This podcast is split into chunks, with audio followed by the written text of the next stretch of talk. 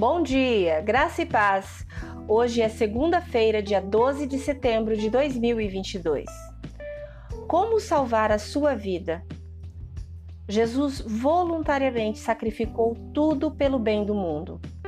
Recebeu o castigo de nossos erros para que pudéssemos conhecer a Deus intimamente e para sempre.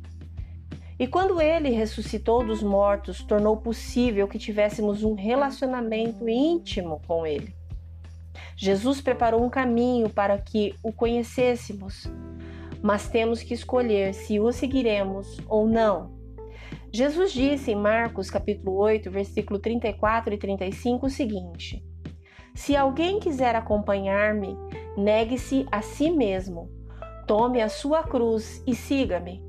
Pois quem quiser salvar a sua vida, a perderá. Mas quem perder a vida por minha causa e pelo Evangelho, a salvará. O que significa tomar a nossa cruz?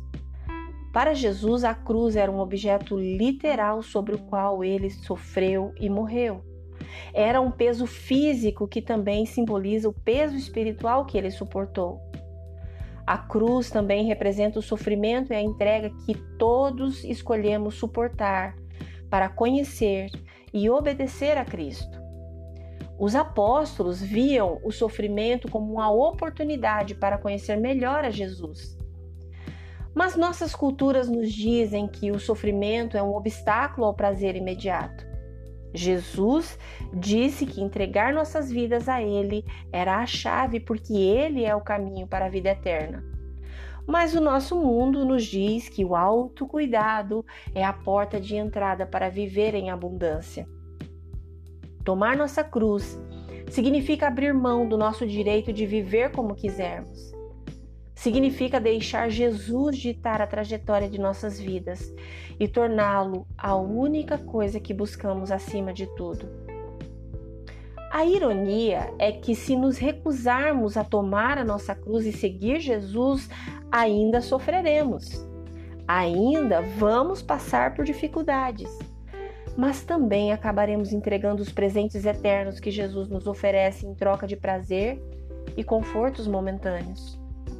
Tomar a nossa cruz é um ato que fazemos deste lado da eternidade.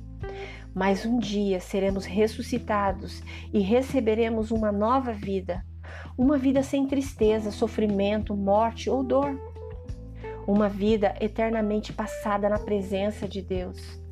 Essa é a promessa que Jesus nos faz quando nos pede para segui-lo. Essa é a vida que esperamos quando desistimos de nossas vidas por causa de Jesus. Você crê? Deseja? Ore comigo agora. Senhor Jesus, eleva a Ti meus pensamentos nesse momento, rendo a Ti toda a minha gratidão.